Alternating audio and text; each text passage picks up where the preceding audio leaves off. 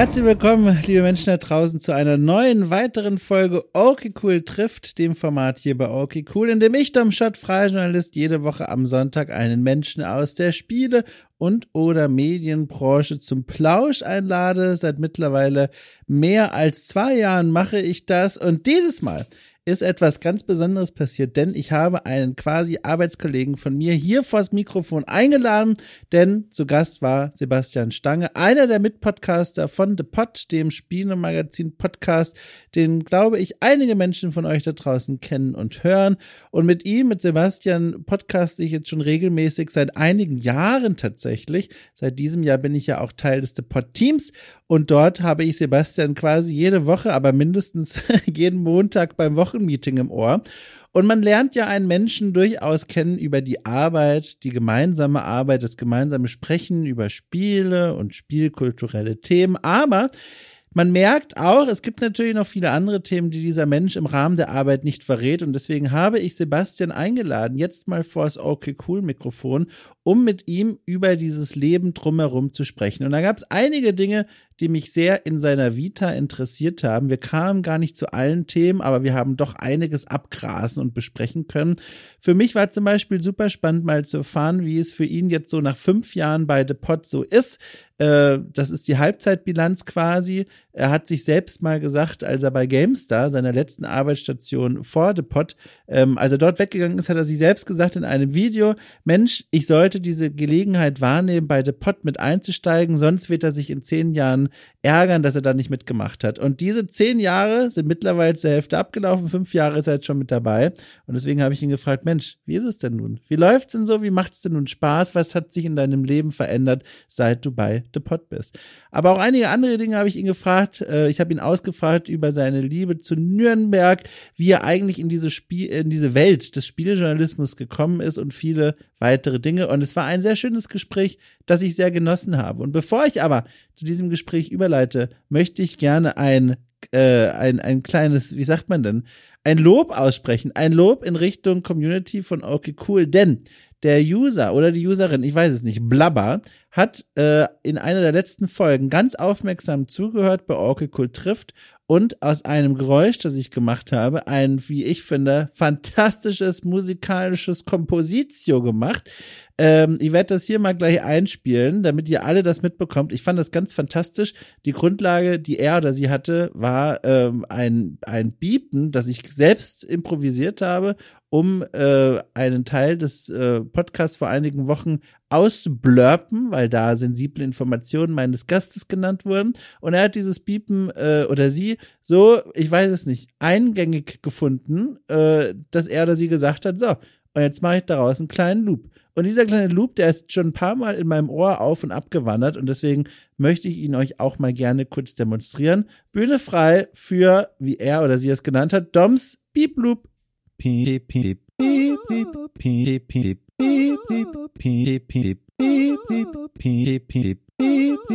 So fantastisch. Ich bin begeistert und wusste nicht, dass ich so musikalisch klinge. Apropos Klinge, das ist gleich eines der Themen, mit dem unser Gespräch, das äh, zwischen mir und Sebastian Stange beginnen wird. Und damit wünsche ich euch einfach mal viel Spaß mit dieser heiteren Runde, diesem schönen Austausch zwischen Sebastian Stange und mir.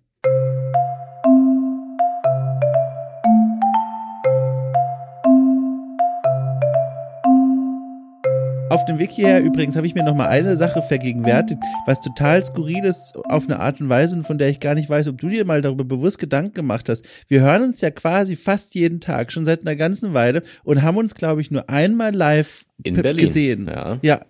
Ganz kurz nur. Ganz ist das kurz. nicht komisch irgendwie? Ja, Es ist schon eigenartig.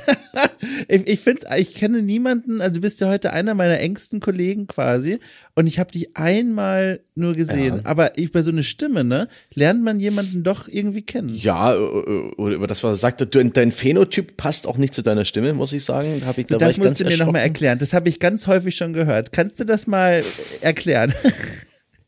Du siehst nicht so aus, wie du klingst.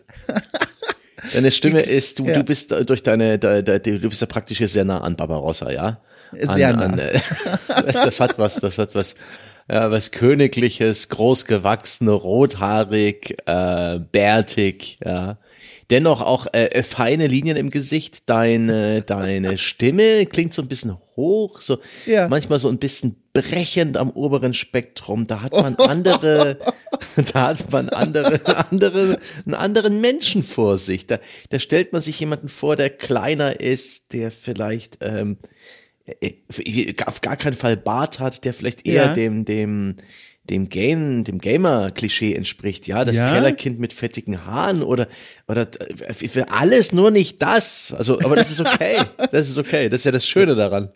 So ein gut aussehender Barbarossa. Ich weiß noch, äh, Andres Freundin hatte ja gesagt, es wurde mir auch nur zugetragen, ich habe es nicht selbst äh, mitbekommen, dass ich aussehe wie ähm, ein Wikingerkind von Katzen verschleppt und großgezogen. Ja. Und das finde ich bis heute eine sehr schöne Beschreibung. Kriegst du eigentlich, jetzt drehe ich das mal um, kriegst du eigentlich Komplimente für deine Stimme? Weil, guck mal, warte mal, bevor du antwortest, ich kann dir direkt sagen, ich habe letztens ähm, jemandem meine, den letzten Sonntagscast gezeigt bei The Pod, äh, gezeigt, also in die Ohren gelegt. und da, und die Person kannte noch niemanden außer mich natürlich und hat gesagt, dass du eine angenehme Stimme hast. Und das bringt mich zu der Frage, ist das eine Komplimentequelle bei dir im Ab Leben? und zu. Echt? Äh, zuletzt das- zum Beispiel ja. waren es Kinder, Kinder im Alter von so äh, 10 bis 12 Jahren. Ja. Du hast ja eine Erzählerstimme. Hast du mir überlegt, das anders noch kommerziell zu nutzen, außer für Podcasts? Nee, ich Hörbuch? glaube, die, ich glaube, die ganze, die ganze Voice-Work-Ecke, ja, also Ja. irgendwas synchronisieren, Hörbücher einsprechen, all sowas, das ist äh, Akkordarbeit. Ich Ja. glaube, das ist keine äh, glorreiche Sache, sondern wirklich ähm, stundenlang in der Tonkabine stehen und Textzeilen wegschrubben. Und was ich da so erstaunlich fand, ich hatte einmal, vor vielen Monaten hatte ich eine Phase, da hatte ich mal kurz Lust, das mal auszuprobieren. Einfach nur, weil ich mir dachte, ich mache jetzt schon viel Podcast, jetzt kannst du auch mal da reinschnuppern, ne, in die Synchro-Welt. Und dann, ich hatte da Kontakte, ähm, ein Freund von mir arbeitet in einem Synchrostudio und dann hat er gesagt, komm, schick doch einfach mal ein paar Probebeispiele und dann gucken wir uns das mal an. Und dann habe ich da meinen Text eingesprochen und hingeschickt und da war die Freundschaft plötzlich an eine Belastungsgrenze gekommen, weil er versuchte zu sagen, dass es furchtbar ist, ohne mein Herz zu brechen, weil es stellt sich heraus, und da war ich sehr naiv, man darf sich keine Sprachfehler erlauben, man muss ja wirklich jeden Buchstaben für sich auf den Thron betten und ganz deutlich sprechen. Und da habe ich dann schnell wieder Tschüss gesagt, aber das ist ein Job, ich glaube, den unterschätzen viele. Ja. Ist auch, ich, ich habe den Eindruck, Synchro in Deutschland hat sich so ein bisschen auf so ein Standardmaß, auf so ein, auf eine generische Standardstimme reduziert, gerade wenn es um US-Produktionen geht, auch US-Spiele, die in Deutschland synchronisiert werden. Da gibt's immer diese junge Männerstimme, die wird auch von verschiedenen Männern gesprochen, aber die klingt immer gleich. Und wenn ich das vergleiche mit den Synchros, die ich in den 80er, 90ern, also in, in Produkten der 80er und 90er Mhm. gehört habe, wo zum Beispiel auch mal ein sächsischer Dialekt ne, in einem Film vorkam, da, wo, wo auch die Synchro-Studios und die Dialogregie sehr viel mehr Freiheiten hatten, wie sie das übersetzen, wie sie eigene Gags und Akzente reinbringen. Da finde ich den, den heutigen Zustand echt traurig, zumal auch so viele, gerade bei Spielen, so viele Übersetzungs- und Verständnisfehler gemacht werden, wo du einfach merkst, ah Gott, die haben gerade keine Ahnung, was sie da gerade sprechen, in welchem Kontext das passiert, das ist echt bitter. Und ich glaube, das Ich ist auch für die, für die Sprecher doof, wenn die zu wenig Inf Input haben und dann halt einfach runtersprechen, Ja. was da steht, auch wenn die vielleicht in, irgendwie im Hinterkopf spüren, das ist doch irgendwie, kann das doch nicht passen. Spielst du Spiele eigentlich auf Deutsch? Ohne Witz, ich könnte es gerade gar nicht sagen, wie du das machst. Ich spiele sie auf in der Regel in der Originalsprache, je nachdem, Ja. wo sie herkommen. Manchmal sogar japanische Spiele auf Japanisch. Das halte Mhm. ich aber nicht immer lange aus. Bei den Yakuza-Spielen war ich es ja gewohnt beispielsweise. Da gibt's ja keine englische Synchro, bis auf die allerneuesten. Mhm. Ähm, äh, englisch produzierte Spiele halt auf Englisch, Deutsche auf Deutsch. Äh, Für meine Arbeit schaue ich aber in der Regel immer, immer noch mal ganz kurz Ja. in die deutsche Synchro rein. In der Regel schaudert es mich dann, weil da geht was verloren. Genauso wie bei Filmen und Büchern, die ich inzwischen auch, wenn sie von US-Autoren kommen oder britischen Autoren auf Englisch lese. Aber äh, hier noch ein Lob an wen auch immer Bethesda jedes Mal in Deutschland engagiert. Bethesda-Spiele haben in der Regel eine fantastische deutsche Synchro. Die Wolfenstein-Spiele etwas sind ganz, ganz großartig im Deutschen synchronisiert. Ne? Die deutsche die deutsche Fassung von von Wolfenstein Old Blood mal äh, abgesehen, aber das haben sie jetzt auch gefixt, wo sie äh, jegliche Nazi-Bezüge rausgenommen haben und Hitler das Bärtchen abrasiert haben. ähm, aber die die Synchros von denen sind exzellent. Ich suche in deinen Worten verzweifelt nach, einer, nach diesem einen Wort, das mich überleiten lässt zu einer Frage, die ich dich unbedingt fragen möchte. Dann, dann ich, gib mir, de- lass, ich, lass, dann lass mich das Thema noch ein bisschen im, äh, äh, in, der, in der Hand behalten. Ich, Ja, bitte. Ich liebäugle sehr, immer wieder mal, äh, mit der Idee, mal Sprachunterricht zu nehmen. Da, da habe ich Ach. auch schon öfters in, in Nürnberg mal so eine Sprachschule rausgesucht. Das ist auch ja. nicht so schrecklich teuer. Aber ich habe ich hab mich nie getraut, den, den Abzug zu drücken. Aber was, was ist der Moment, wo du gesagt hast, das wird dich reizen, das mal zu machen? Na, einfach so der Moment meiner Existenz. Es reizt mich halt. Also ja, einfach, einfach. Ich weiß also, ja, dass ich hier im, im Podcast äh, vor allen Dingen meine Stimme als Werkzeug benutze. Und ja, ich habe ja. inzwischen mir so eine Art Erzählerstimme antrainiert. Das ist auch ein mhm. wenig Schauspiel. Das ist nur so ein bisschen die Stimme etwas belegen, so ein bisschen Echt? brummig das machst machen. Du ganz bewusst das mache ich inzwischen eher unterbewusst. Aber ich weiß ja. gar nicht mehr, ob das meine echte Stimme ist. Da bin ich echt, manchmal, manchmal bin ich mir gar nicht so richtig sicher. Ähm, und die ist aber immer noch nicht perfekt, das weiß ich. Es gibt ja viele so Sachen, zum Beispiel man sagt der König statt König.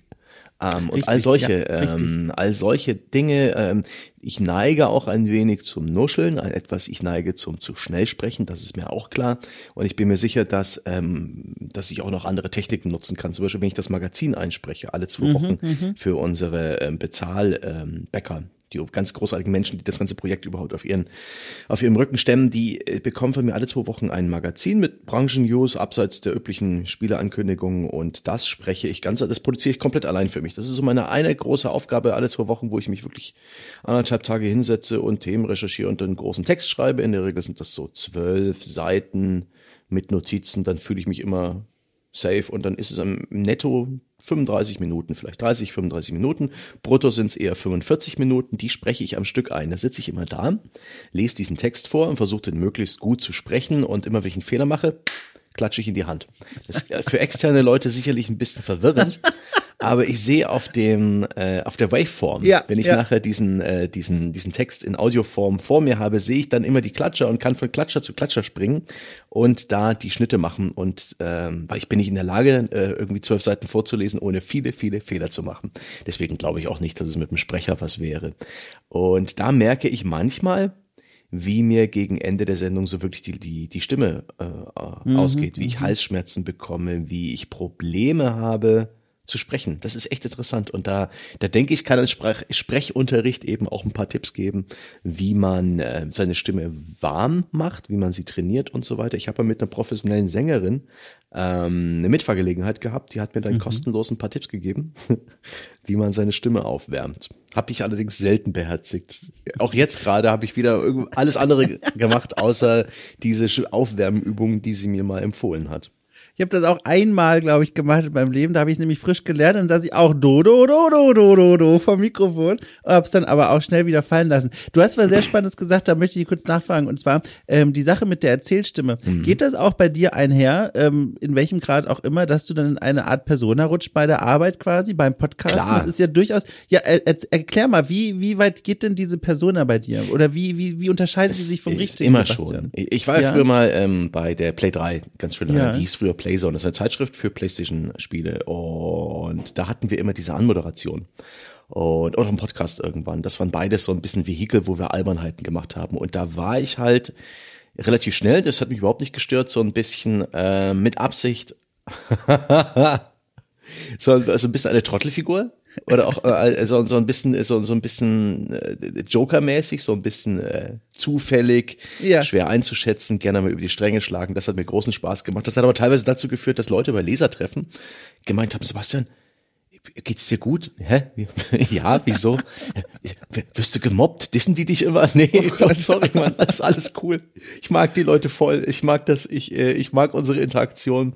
Und äh, das war auch so eine Zeit, wo wirklich der, der Umgangston in in der Branche generell, mhm. ich glaube bei uns im Verlag auch so ein, so ein bisschen ruppiger war. Rückblickend betrachtet, glaube ich, würde man das, also heute würde man das so nicht mehr bringen können. Mhm. Aber wer, ich, ich hatte da, ich habe da immer schon eine dicke Haut schon aus der Schulzeit raus. Und ähm, mhm. ich mag das eigentlich, weil es so ein bisschen eine gewisse Narrenfreiheit gibt, wenn man sich solche Rollen annimmt. Genauso gibt's ja den Running Gag bei uns im Podcast gerade, dass ich praktisch als alter Mann auf die Welt gekommen bin.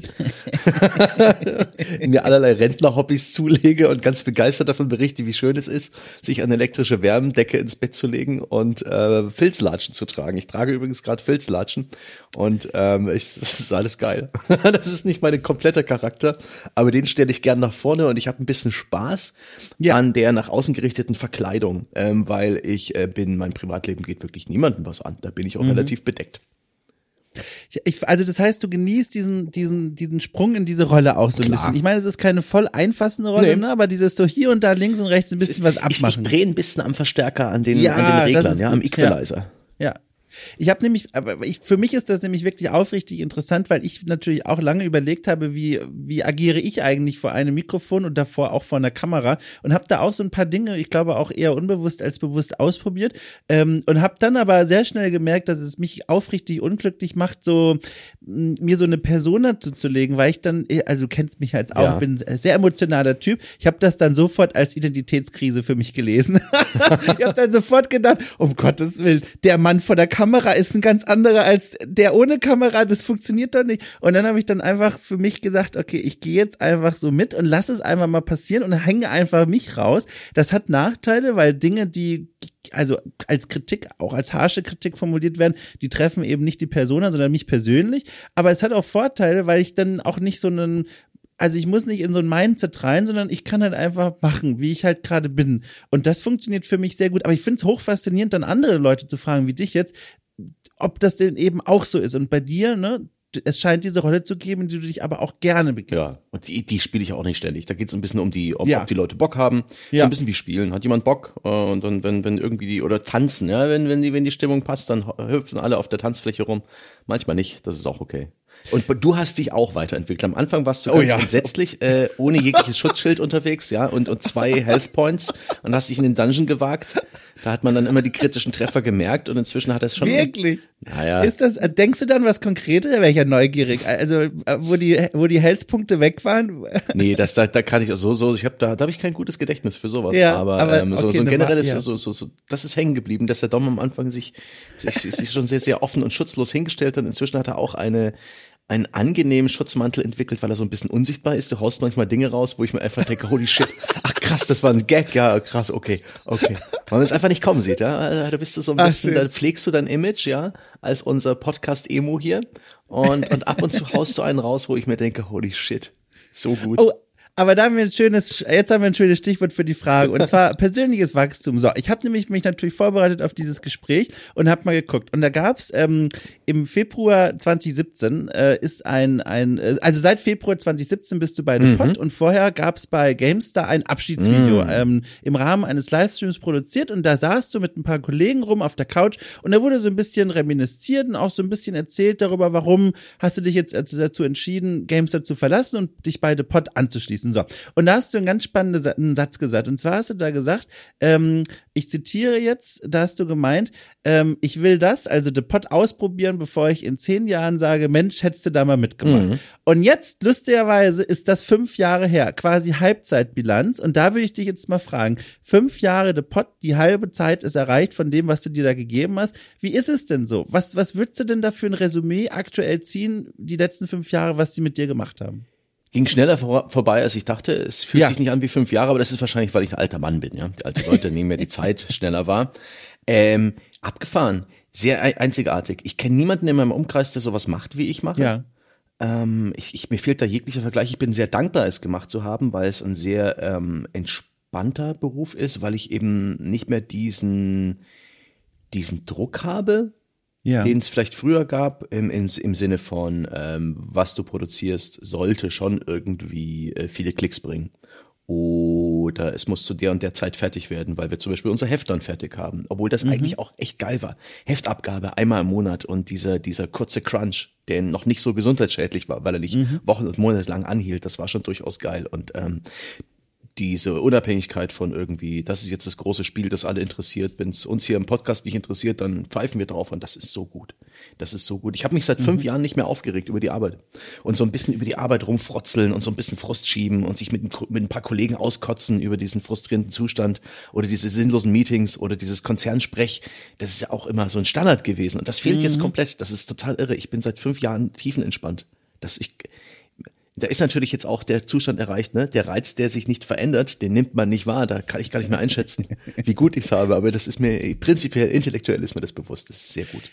Ich stelle mir das damals, also so um 2017 herum, wahnsinnig aufregend vor in deiner Position, weil du warst, wie gesagt, bei der Gamester. Das ist ja auch durchaus verbunden mit einer gewissen Sicherheit, ne, hm. mit einem, mit einem auch jetzt wahrscheinlich nicht zu kleinem Einkommen und so weiter. Das stimmt schon irgendwie alles. Und dann der Sprung in ein Podcast-Projekt als erster neuer Mitarbeiter quasi nach dem Gründerduo. Schwang da auch so ein bisschen Sorge mit, ob das überhaupt klappen wird? Oder war die Unzufriedenheit, sag ich mal, im alten Job groß genug, dass du gesagt hast, ach nein, diesen Sprung mache ich gerne. War interessante, war ein interessanter Punkt. Ja. Die Gamester hat sich in der Zeit, wo ich da war, auch krass weiterentwickelt. Ja, ähm, ja. Von, von so einem Printmagazin, wo es dann noch, oh je, ich sollte mal meine Devices stumm stellen. Ich hoffe, das hat man jetzt nicht gehört. Ähm, hin von so einem reinen Printmagazin mit so einer angehängten Online-Redaktion hin mhm. zu einem Online-Magazin, wo auch Printprodukte entstehen. Und da war ich auch in einem, äh, in einem schönen Punkt. Nach irgendwie einem Jahr hat man in der Gamester-Redaktion entdeckt, dass ich vor der Kamera was kann. Und habe dann auch sehr viel mehr diesbezüglich machen dürfen. Das habe ich einfach, mich hat da keiner gefragt. Ich musste da von mir aus hätte ich auch weiter Texte schreiben können, aber die hat damals der Jochen auch immer so, so böse rot zurückgegeben, weil er der Meinung war, wenn er seinen Job nicht macht, ja. Also, so wenn, sie nicht, wenn, wenn, wenn, er nicht knallrot zurückkommt, dann macht er ja seinen Job nicht. Und das hat mich teilweise, teilweise auch ein bisschen gestresst. Und da fand ja. ich, äh, dass dieses Videoteam dann letztendlich auch äh, einfacher. Das ist etwas, was mir liegt. Das hat ein bisschen mit Performance zu tun, ein bisschen mit, mit Pacing, so ein Video schreiben, mhm. aufnehmen und so weiter. Das war geil. Und dann auch hin, dass ich das dann nicht mehr so sehr für GameStar TV oder für unsere DVD gemacht habe, sondern viel mehr für YouTube. Das hat Spaß gemacht. Mhm. Aber das hat dann noch irgendwann nach ein paar Jahren so ähm, mir, mir gereicht. Ich, ich bin there, done that und der allergrößte Punkt war, ich bin nicht in München angekommen. Ja. Und ähm, wirklich gar nicht. Ich habe da bis zum Schluss in einer WG gelebt, die jetzt auch eher zweckmäßig war. Ähm, ich habe da ich bin jedes Wochenende nach Nürnberg gependelt. Mein Herz ist da hart verwachsen. Ähm, ich habe da meinen Freundeskreis gehabt. Zugegeben, ich habe dadurch München noch keine Chance gegeben, mhm. aber mit der Aussicht dann mich ins Homeoffice setzen zu können. Und außerdem war München wirklich dramatisch teurer. Also diese Stadt frisst dein Geld. Du ja, ziehst ja. nach München mit dem mit dem mit dem Lockruf des deutlich höheren Gehalts und das war bei mir auch so oh, krass. Hier geht's also weiter, ja? wenn ich hier irgendwie ähm, in Anführungszeichen Karriere machen will, ähm, ja, ja. dann gehe ich also nach München und stelle vor Ort fest, ähm, wenn ich hier wirklich dauerhaft leben will, dann habe ich am Ende des Monats vielleicht sogar noch weniger Geld als vorher bei, bei der Konkurrenz. Krass. Aber so, dadurch, Krass. dass ich mich halt drei Jahre lang relativ eingeschränkt habe, auch mit, mit der WG und so, hat ist am Ende sogar ein bisschen was hängen geblieben. Ich bin sehr dankbar für die Zeit. Ich habe bei, bei, äh, bei der GameStar sehr viel mehr gelernt noch. Das ist cool. Und jetzt Jetzt, jetzt hocke ich daheim. Das war krass, ey. Alter Vater, 2017. Ich habe mir erstmal einen Arm gebrochen ja. zum Ich habe das äh, damals Einstand. mitbekommen. Ja. Da gab's ja eine Katze aus dem Sack quasi. Wie mhm, hieß das? Ich war das äh, Stretch Goal. Ja, genau. Da wurde auch noch so ein bisschen mysteriös mhm. und dann wurdest du enthüllt quasi. Und dann kam sehr schnell die Neuigkeit, er fällt jetzt erstmal aus. Da, da habe ich mich auch gefragt, das gebe ich jetzt einfach mal an dich weiter, das Fragezeichen. Man will ja, ne, bei einem neuen Job, vor allem am Anfang, das ist so wie wenn man mhm. im Tagebuch die neue Seite aufmacht, da schreibt man besonders schön, da will man sich ja reinhängen, ne, positiv auffallen, zeigen, dass man auch berechtigt hier ist und du hast dir den Arm gebrochen.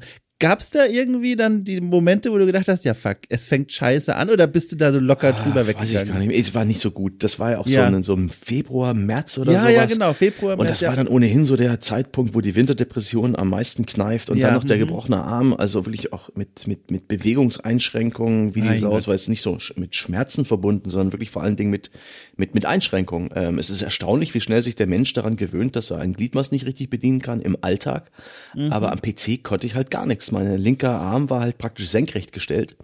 Krass. Und auch bis zu den, bis zu den Fingern ungefähr äh, im Gips, da konnte ich wirklich äh, so, ja, da konnte ich mit dem kleinen Finger mal eine Shift-Taste drücken und ganz langsam tippen. Das hat gereicht, um mal irgendwie ein YouTube-Video anzuschauen oder, ähm, oder so ein bisschen im Netz rumzusurfen. Aber so richtig, ähm, so richtig arbeiten konnte ich nicht. Also ein Spiel spielen mit Controller ging nicht. Also ähm, irgendwie, ich weiß nicht, ob ich hab vielleicht irgendein Klickerspiel gespielt oder sowas. Ja, aber dann ja. bin ich eben durch ein tiefes Tal geschritten, bis das dann irgendwann früher war und auch, und auch der Arm wieder ging und auch der Moment, wo der Gips ab war. Ich dachte, okay, jetzt kann ich sofort und jetzt kann ich ja sofort loslegen und habe festgestellt, ich, oh nein, ich kann ja meine Hand gar nicht mehr drehen. Wolltest du also richtig dann Krankengymnastik mhm, machen? Ich habe ein bisschen, ich habe ein bisschen manuelle und Physiotherapie verschrieben bekommen. Das ist, ist wunderbar gewesen. Das, es geht dann so schnell, wenn man da einigermaßen diese Übung macht und dann auch ja. plötzlich das alles wieder frei ist und der ganze Bewegungsapparat sich wirklich relativ rasch wieder äh, entspannt und dehnt. Das ist so geil. Der Punkt, wo man zum ersten Mal wieder seine eigene Schulter anfassen kann Und ich weiß, ne, einige Hörer draußen fassen gerade ihre Schulter an. Ein gutes Gefühl. Sollte man ich auch gerade gemacht, ja. ehrlich gesagt. Sollte man auch können. Das ist mir echt dann auch nach dem Gips irgendwie ein paar Wochen verwehrt gewesen. Und als ich dann endlich wieder meine Schulter in der Hand hatte, das war ein super Gefühl. Ja, äh, da sind wir auch noch bei noch einem weiteren Stichwort, weil es äh, ganz organisch mich weiterführt zu einer Frage, die ich direkt noch angeschlossen hätte. Und zwar, dann ging es ja richtig los und auch das interessiert mich sehr, mit André und Jochen dann zu, mhm. zusammenzuarbeiten, in einer neuen Konstellation. Du hast eben schon gesagt, Jochen hat äh, damals bei Gamester die Texte rot mhm. zurückgegeben und André war ja auch dein, dein Videochef, glaube ich. Ja. Ne? Weil, genau. Wie, wie, wie war denn das dann, mit denen jetzt in einer neuen Konstellation zusammenzuarbeiten? Was ist denn dir da so, also was ist da so hängen geblieben an Eindrücken? Ja, war, war ganz okay. Ich glaube, das war noch in dieser, in dieser Frühphase, war es ja das Duo, André und Jochen, die kannten ja. sich schon gut, die waren ja auch schon vorher befreundet. Ja. Und da war ich dann so der dritte Mann. Ich, da hat es eine Zeit gedauert, bis ich so ein bisschen, bis äh, sie, die beiden, glaube ich, sich ein bisschen äh, eingelassen haben auf äh, das ja. Projekt wird größer. Äh, es hat eine Weile gedauert, bis ich so ein bisschen gecheckt habe, wie sie das alles sehen, welche Ansprüche sie haben. Das hat, mhm. das war wie so, weiß nicht, wie, wie drei fremde Katzen in ein Wohnzimmer sperren und die müssen dann irgendwie klarkommen. Das hat ein paar Wochen oder Monate für mich und ich glaube auch für sie gedauert, bis wir, bis uns so wirklich klar war, was wir eigentlich wollen, wie das hier läuft. Äh, Im Verglichen zu André und Jochen jetzt und unserem Projekt ja. ist es heute so viel entspannter. Ja. Wir reden gar nicht mehr so viel ähm, über äh, Inhaltliches oder so Formate. Wir machen sehr viel mehr, von dem wir wissen, das passt. Ähm, es ist so viel lockerer. Ich glaube, bei denen war auch damals sehr viel mehr ähm, Existenzangst und so weiter dran Klar, ja. und, und Verantwortung, weil das ist ja das Geile. Ja, ich bin endlich bei sowas Startup-mäßigen dabei, was ich immer schon haben wollte. Ich habe damals YouTube und Twitch an mir vorüberziehen lassen und jedes Mal auch sehr früh gedacht, das könnte man eigentlich selber mal probieren. Das kann ich ja. eigentlich gut. Ich habe sogar hier in der Redaktion die Hardware dafür und äh, aus purer Faulheit, ja, habe ich es nicht gemacht und auch jedes Mal festgestellt, ne, ich hätte der Gronk sein können wie man ja. das so bescheiden, ne? Ja, wie man das so ganz bescheiden denkt, ja. Und äh, und da dachte ich, jetzt bei der Podcast-Geschichte machst du mit. Und jetzt habe ich den Vorteil, ja, bei so einem Projekt dabei zu sein, das ähnlich cool ist und, und, und, und, und, und jung und, und aufregend, wie halt äh, die ganze Twitch und andere Influencer-Geschichten, ohne das Ganze selbstständig machen zu müssen, wofür ich nicht gemacht bin, sondern ich bin angestellt und das ist ein Segen. Es gibt einen Chef, der ein bisschen die Augen auf mich hält. Ich bin ja. nämlich ähm, wie Ketchup, ich bin nur unter Druck flüssig. Ich brauche ähm, äh, ein bisschen Anleitung, ich brauche ein bisschen Kontrolle, wenn man mich einfach hinsetzt an einen Tisch und sagt, du bist dein eigener Chef. Und dann, wenn man dann zwei Monate später die Tür wieder aufmacht, sitze ich immer noch an dem Tisch. Ist nichts passiert. Sehr gut. Aber das, äh, das ist nämlich ganz spannend. Das bekomme ich nämlich auch mal so mit, wenn ich dir so zuhöre. Das scheint mir immer so, von außen zumindest, als würden da zwei sehr grundverschiedene Herzen in deiner Brust schlagen. Zum einen, du hast gerade eben schon gesagt, mit dem Video und so. Ich habe mir auch alte Videos von dir angeguckt. Du kannst das ja wirklich gut no. vor, der, vor, vor der Kamera arbeiten und moderieren und auch so einen Spaß machen und so. Äh, und dass du da auch gesagt hast, du hattest da dann schon so ein bisschen, ne, es liegt mhm. ja eigentlich alles da. Du könntest da ja, ein bisschen mitmachen und mitmischen. Weil ich mich genau. Kenn. Und dann, genau, und dann auf der anderen Seite dieses, was du auch gesagt hast, auch immer mal wieder häufiger in Podcasts und so sagst, du magst es auch einfach quasi so Dinge wegzuarbeiten, ja. ne? Wenn dir die hingelegt werden und du, du musst dir nicht Gedanken machen, woher die kommen, sondern einfach nur, dass sie weg müssen. Mhm. Ist das so, dass wirklich da so diese zwei Gegensätze so ein bisschen in dir Sind, schlagen? finde oder? ich keine Gegensätze. Ja, wollte ich gerade fragen. Oder nimmst du das gar nicht so ja. wahr? Das ist einfach meine, mein, mein Wesen. Ähm, ja. Äh, weiß nicht, ich habe mir mal so ein Video angeschaut, ne? Ja. ADHS bei Erwachsenen. Könnte, ja. da habe ich oft genickt, aber andererseits ist das auch Suggestion und das mm. äh, Nee, es fällt mir sehr viel leichter, wenn, wenn, äh, wenn es irgendwie einen Kontext gibt, einen Rahmen für irgendwelche Arbeit. Ich bin ja. für mich allein ähm, einfach vielleicht auch zu selbstkritisch, zu zerstreut, nicht strukturiert genug, nicht diszipliniert genug, mhm. um, ähm, um, um da wirklich was auf die Beine zu stellen. Das kenne ich. Ich lasse mich im, auch im Leben sonst ähm, oft so ein bisschen treiben, orientiere mich an anderen, mache gerne Dinge mit, aber so von mir selbst aus unternehme ich nicht so wirklich die großen Anstrengungen. Da genüge ich mir auch so mit. Zum Beispiel meine Wohnung ist eingerichtet wie so ein soziales Möbelhaus. Ne? Ähm, ja das ist sehr gut. Ich glaube, das klaue ich mir. Ich habe bisher immer gesagt, bei mir sieht's aus wie im Antiquariat, aber ich glaube, soziales Möbelhaus finde ich sehr gut. Das, das, das entspricht wunderbar dem Zustand der ganzen Sachen und auch wie sie miteinander zusammenpassen, nämlich gar nicht. Aber es sind alles, das ist praktisch. Das sind meine Sachen ja. drin. Ja? Da stehen meine Lautsprecher drauf, das passt. Ich halte auch eine gewisse Grundordnung, aber ich habe nicht das Talent für, für Ästhetik und Schönheit. Und so, so. Und, und ich erlebe auch im privaten Leben ganz wunderbare Dinge. Ich bin ja. bei ganz großartigen Aktionen dabei. Manchmal initiiere ich sie sogar, aber oftmals hänge ich mich einfach ran. Ich habe meine letzten Ja. beiden Wohnungen einfach übernommen von Leuten, die ich kannte. Ich habe ein Auto gekauft von einem Kumpel, weil ich kannte das Auto schon. Alles klar, das nehme ich. Ich orientiere mich sehr gerne an anderen. Ich habe auch kein Problem damit. Ich bin nicht so der, der Selbstverwirklicher. Ähm, das mache ich am ehesten im, im Garten. Ähm, ne, dieses Jahr habe ich einen, einen Blumen, eine, äh, ein Beet auf einer Wiese ausgegraben und, Ach, und, schön. und im, im April oder März irgendwie Unkraut entfernt, drei Stunden gearbeitet, bis ich Blasen an den Händen und Schmerzen im Rücken hatte. Das geht für uns Nerds immer angenehm schnell. Also ne, bis, bis an den Punkt der körperlichen Zerstörung arbeiten, da haben andere gerade mal die Frühschicht hinter sich. Ja. Ja. Ähm, und, und das ist so geil. Ich, jetzt ist das nämlich gerade in voller Blüte.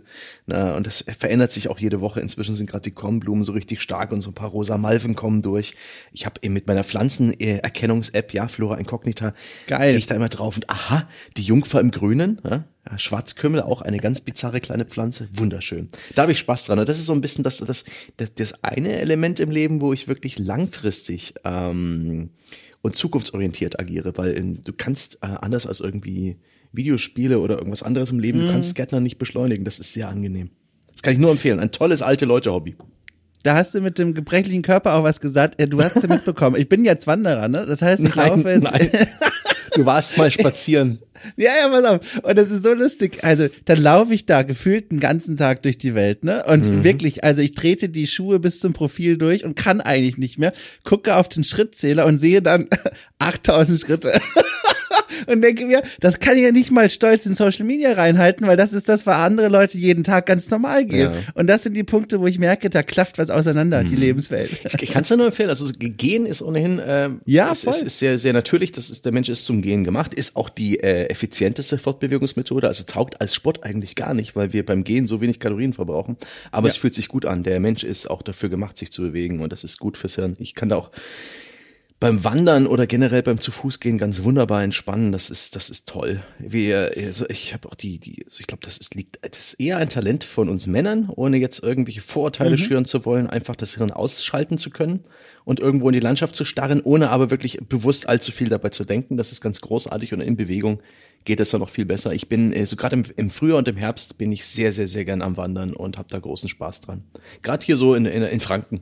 Diese Mittelgebirge sind toll, wo man nicht länger als 200, 300 Meter bergauf geht, bevor es dann wieder eben wird oder wieder bergab geht. Ähm, in den Alpen habe ich mich schon, schon, da habe ich mich praktisch verletzt beim Wandern, bei diesen stundenlangen Auf- und Wirklich? Abstiegen. Furchtbar. Ja. Das packen meine Knie nicht, mein morscher alter Körper rebelliert dann und da, Alter, da ich war in Österreich letztes Jahr, da habe ich mir Blasen auf Blasen gewandert. Da habe ich aber auch falsche Schuhe angehabt. Gottes Willen. Also zu Franken, wenn wir noch kommen, das ist ja quasi auch meine Heimat. Da habe ich dann auch noch die eine oder andere Frage, die ich dir rüberwerfen werde. Vorher aber äh, würde ich gerne das Bild abrunden und nochmal fragen, äh, wie gesagt, fünf Jahre Halbzeitbilanz. Wenn ich jetzt frage, gibt's aber auch Dinge, wo du sagst, boah, die haben sich ein bisschen verändert auf eine Art und Weise, mit denen du erstmal klarkommen musstest. Gibt's da auch was? Ich denke vor allem nämlich an Folgendes. Vorher warst du, ob du jetzt dich an die Stadt gewohnt hast oder nicht, eingebunden in eine Redaktion. Und auch wenn der Job manchmal doof ist, ist es immer cool, nette Kollegen und Kolleginnen um sich zu haben und mit denen so einen Schnack zu halten. Die sind ja jetzt erstmal weg, ne? Wenn man im Homeoffice plötzlich sitzt und nur noch dieses Mikro jeden Tag anstarrt. Hast du das bemerkt als was, woran du dich erstmal gewöhnen musst? Oder gibt's dann andere Dinge, wo du sagst, boah, die haben erstmal für Herausforderungen gesorgt, jetzt wo du dann angefangen hast bei Pod? Äh, Definitiv ist es die, die Arbeit im Homeoffice. Ich habe da Ja. so ein bisschen das große Corona-Homeoffice-Trauma schon ein paar Jahre vorher gehabt, ähm, indem ich seit 2017 ja wirklich im Homeoffice sitze, Vollzeit. Ähm, wir haben so ab und zu mal irgendwie einen Gamescom-Besuch gehabt oder mal irgendwie ein, ein, ein Hörertreffen, wo ich auch die Kollegen gesehen habe oder unsere Live-Auftritte, aber in, in Realität sehen wir uns selten und so hocken wir zu Hause. Und ich habe dann tatsächlich relativ schnell und am Anfang sehr intensiv das Großraumbüro vermisst. Das ist Krass. auch relativ umstritten, das Großraumbüro. Ich habe mich Ja. damit relativ gut arrangiert. Ich habe nie was anderes kennengelernt, außer mal bei der äh, GameStar gab es eine kurze Zeit, wo ich in einem Drei-Mann-Büro saß. Das war auch schön, aber auch anders. Und ich habe mit Großraumbüro kein Problem. Es ist ein offener, auch etwas äh, störender und ablenkender ähm, Raum. Ich äh, bin aber auch jemand, der, der irgendwie da, davon zehren kann. Ich sehe, dass andere gerade arbeiten. Das motiviert mich selber zu tun. Ich, ich krieg mit, wenn jemand frustriert ist oder irgendein Problem hat, dann kann ich vielleicht helfen. Ich sehe, ich habe ein besseres Gespür für diese, für die, für dieses Konstrukt Firma oder dieses Konstrukt Redaktion.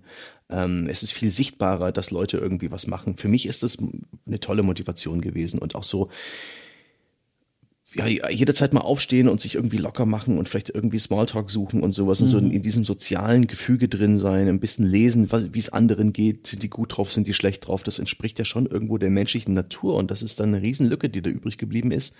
Und das habe ich am Anfang hart vermisst und ich bin auch nach wie vor der Meinung, also am Anfang habe ich mir das noch öfter gesagt, inzwischen bin ich da auch entspannter, weil ich mich besser dran gewöhnt habe, ich will irgendwann wieder zurück ins Büro.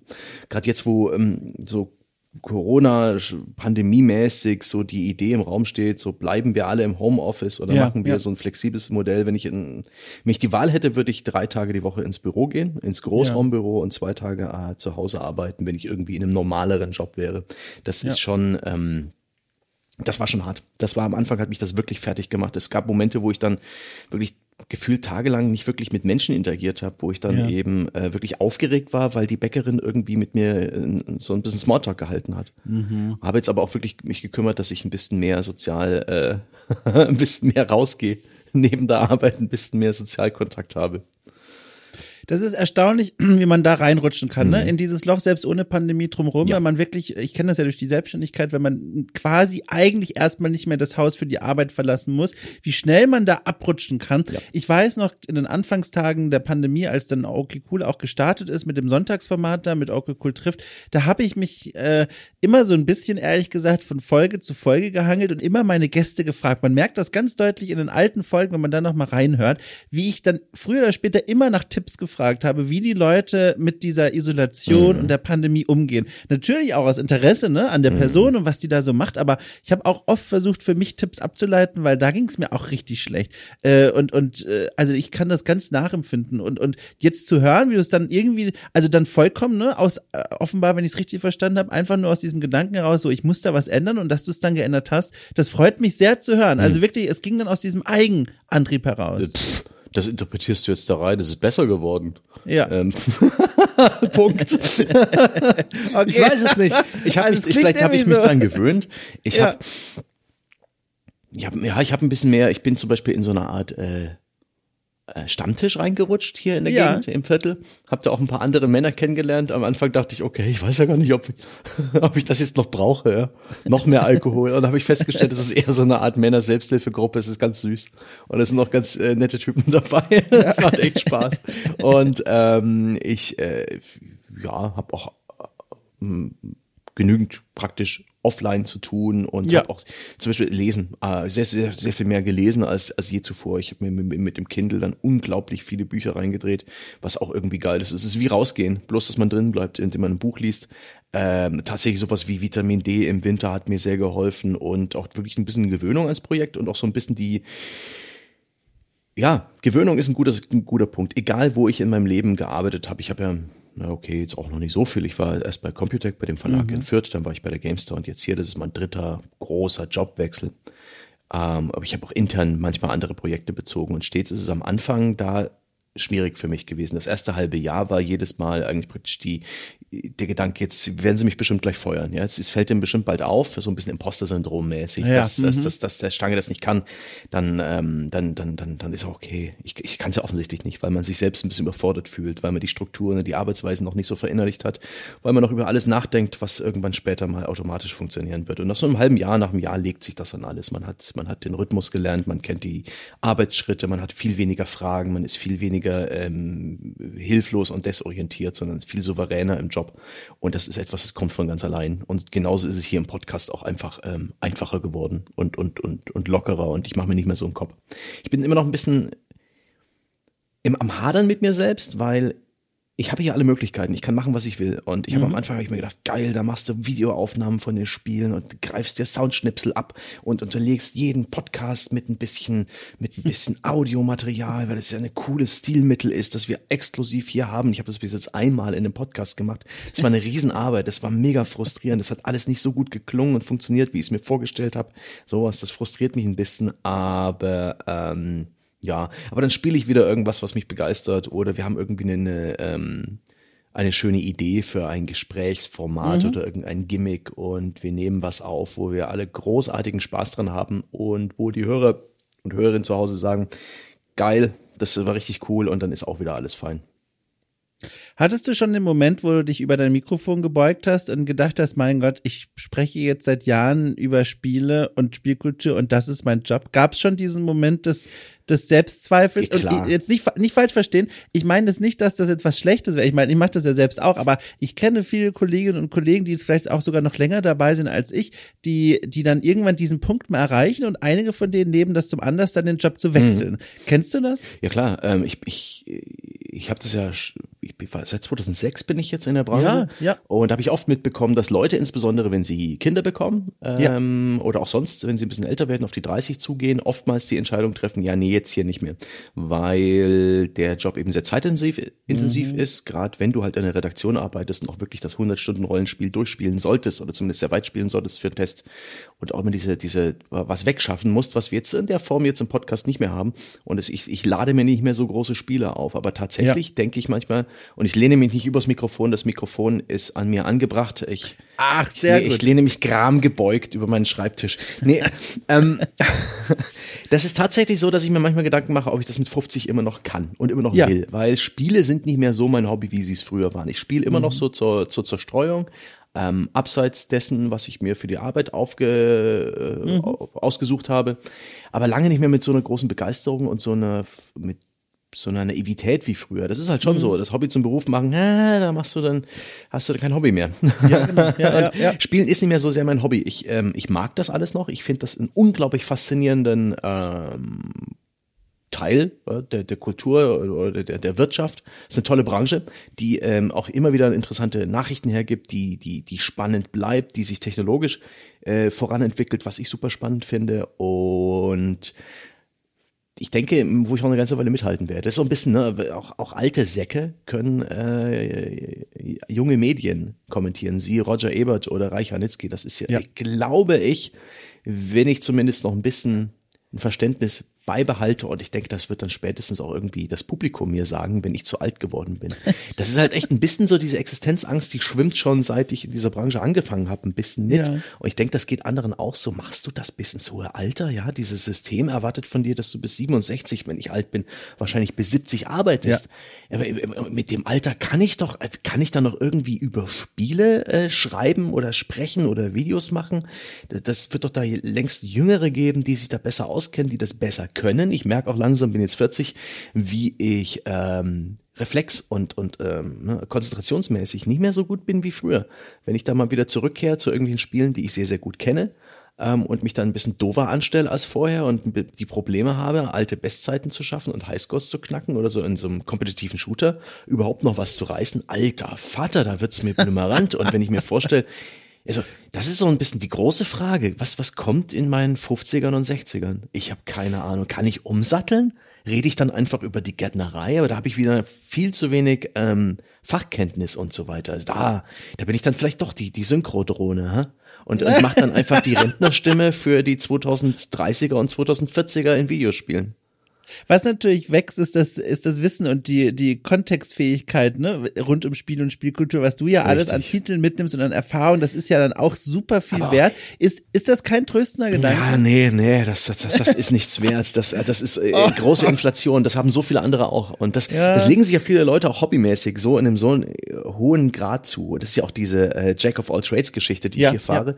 Und die Hobbyisten, äh, gerade die äh, in den Nischen drin stecken, die sind in ihren einzelnen Nischen sagen wir sowas wie Paradox-Titel, sagen wir sowas wie mhm. Simulatoren oder irgendwelche As-a-Service-Spiele, die man halt hunderte Stunden gespielt haben muss, um die Nuancen, um die Dramen, um die, ähm, die für diese Nische interessanten Stories wirklich zu kapieren, die sind mir dann immer was voraus. Und da hat auch wirklich das Web 2.0, ja, das gute alte so Social Media mit Reddit äh, und Twitter und Co. haben ähm, dafür gesorgt, dass sowas eben wirklich auch outgesourced wird zu den Leuten, die sich damit auskennen, dass Redaktionen eigentlich nur noch den großen Trends und Themen hinterherrennen, dass kaum noch eine Redaktion in Deutschland oder auch selbst wir noch wirklich Themen aufmachen können, sondern wir sitzen am Seiten aus und kommentieren das und tragen das zusammen und wundern uns und haben da eigentlich als Fachredakteure kaum eine Chance, da irgendwie mehr zu wissen. Wir können es einordnen, wir können drüber sprechen, wir können ein bisschen die, die, ähm, die Erwartungen äh, regulieren und das alles so ein bisschen so nach dem Motto, hey, ganz ruhig Leute, das ist nicht zum ersten Mal, dass sowas passiert, sowas in der Art und das macht Spaß. Aber das ist schon ein bisschen ernüchternd eigentlich. Und, und, wenn wir vielleicht dann stattdessen mal in die Wunschkiste greifen und sagen, so, jetzt stellen wir uns vor, du bist 55, was kannst du dir vorstellen, was da ein Wunschjob wäre, den du da hättest? Jetzt mal unabhängig von irgendwelchen realistischen äh, Beschränkungen oder sowas. Also einfach nur, wo du sagst, boah, wenn du dir das vorstellst, so von außen, das, das könnte richtig glücklich machend sein. Da stellst du mir Fragen. Ja, ja. Glaub nicht, weiß nicht. Hm. Hm. ich würde sehr gern, ich würde sehr gern mit, ah, jetzt, ich würde mit einem Auto, ne? Ich, ich hätte gerne ein oh, kleines ja. Ladengeschäft, aber auch ein kleines Auto mit, mit, und, und dann würde ich gern, äh, kleinere, kleinere Dinge erledigen, ne? Der Mann für die kleinen Sachen, ne? Mal Ach. hier einen Router einrichten für die Oma Ilse, die, die, die sich mit dem Internet nicht auskennt und mal ganz kurz auf ihren äh, Windows XP Rechner gucken und die schlimmste Malware entfernen. Dann, Vor allem mit 55 dann. Das kriege ich dann an, das kriege ich dann ja. immer noch hin, ja. Die auch, ja. Und, ähm, ähm, und, und so ein bisschen so, hier, hier da mal was reparieren, da mal gucken, dass, äh, dass, dass jemand mit dem Hund gegangen wird und da mal hier äh, nach dem Rechten schauen, dort Rasenmähen, ja. Dienstleistungen aller Art.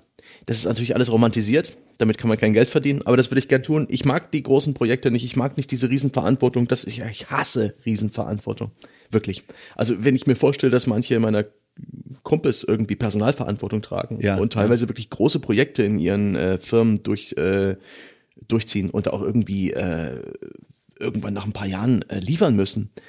Holy shit. Da, da kriege ja, ich direkt ein Magengeschwür vom Zuhören, wenn die sich manchmal bei mir ähm, äh, auskotzen oder so einfach davon erzählen. Und oh, das mag ich gar nicht. Ey, nee. Aber ich finde es faszinierend bei diesem ganzen, bei der Spielwiese, die du jetzt hattest, mhm. quasi dir als äh, innerhalb von drei Sekunden einen Wunschjob daraus zu leiern, dass das so eine starke soziale Note hat, ne? Also ja. dieses so rumfahren mit Leuten. Gab es denn jemals, wenn wir jetzt quasi in die Zeit vor 2006, als du in die Spielebranche mhm. reingekommen bist, gab es denn mal einen Punkt, wo du auch hättest sagen können, ich gehe vielleicht beruflich in soziale Feld naja, rein oder so? Gar da ich ja Geisteswissenschaften studiert habe, war praktisch, war praktisch, als hätte ich meinen Gymnasialabschluss behalten und mich dann ohnehin weiterhin durchgewurschtelt. Also, ähm, oh, das tut weh. Also, das weißt du doch auch, ne? Also, ja, wenn man Germanistik, Politik und Geschichte studiert, dann steht am Ende dieses Studiums ja die amtlich beglaubigte Kopie eines Praktikumszeugnisses und nichts anderes.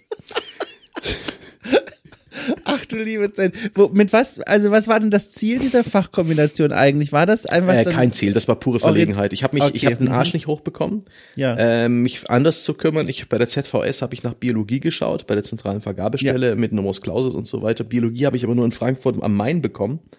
Und da habe ich mir gesagt, Frankfurt? Nee, da will ich nicht studieren. Ich will nach Dresden, wie all meine Freunde. Und da gab's halt dann, weil ich mich da auch nicht gekümmert habe, nur noch diese zulassungsfreien Studiengänge ähm, geisteswissenschaftlicher Art. Und ja, da habe ich einfach nur wunderbar Zeit und Geld verschwendet. Danke, lieber Staat, fürs BAföG und äh, die, die billigen und danke an die Studentenclubs die Dresdens für die billigen äh, Partys. 50 Cent Tequila. Bah. Oh. in der Flasche. Nee, pro, pro Shot. Wow. Einer der, einer dieser Studentenclubs war irgendwie in so einem äh, Wohnblock, relativ weit ja. oben. Da hat teilweise das Erbrochene den Boden nicht erreicht, sondern ist komplett an der Hauswand hängen geblieben. Oh Gott, Gute Zeiten waren das also es ist zu diesen Uhrzeiten jetzt auch noch diese Bilder in meinem Kopf. Aber, aber, ich, aber es muss doch auch für was gut gewesen sein. Oder? Eine Sache habe ich gemacht, eine Sache habe ich gemacht, als ich dann auch ja. irgendwann festgestellt habe, okay, du studierst jetzt aktiv eigentlich nicht mehr, schläfst immer bis 16 Uhr und bleibst bis 6 Uhr morgens wach, da machst du mal ein bisschen was anderes, da war ich, ähm, und aus purem Selbstzweck, denn in meinem Stadtteil gab es kein DSL. Das hatten viele Leute in Dresden das Problem, weil die äh, die neuen Bundesländer waren teilweise durchsaniert mit dem zukunftsgewandten ISDN. Ja, Sehr gut. War, mehr braucht kein Mensch und da lag dann überall, ich glaube, Glasfaser bis zum Schluss.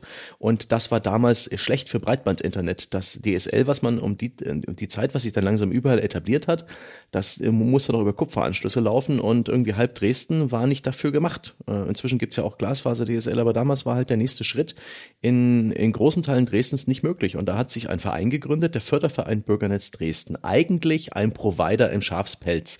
Provider darf man natürlich nicht sein, weil da ganz viele Regular Regularien, Rechte und sowas mhm. dazugehören, äh, Pflichten. Und ähm, daher war es ein Förderverein. Wir haben auch tatsächlich ähm, Förder, äh, also Vorträge gehalten, Infoabende gemacht über WLAN und äh, Netzwerk im Allgemeinen. Es gab eine Moment, du hast dich da rein, du warst Teil des ich hab, ich hab, ich hab, war Vereinsmitglied um, und als Vereinsmitglied, 10 Euro im Monat waren das damals, hast du eben auch ähm, äh, das Vereinsnetz benutzen können, also ein, über, über die ganze Stadt, teilweise sogar später in die Nachbarstädte erstrecktes äh, WLAN-Mesh-Netzwerk. Äh, und man hat dann eben als Vereinsmitglied obendrein zur Vereinsmitgliedschaft auch noch ähm, drei Gigabyte pro Woche Datenvolumen bekommen. Ja.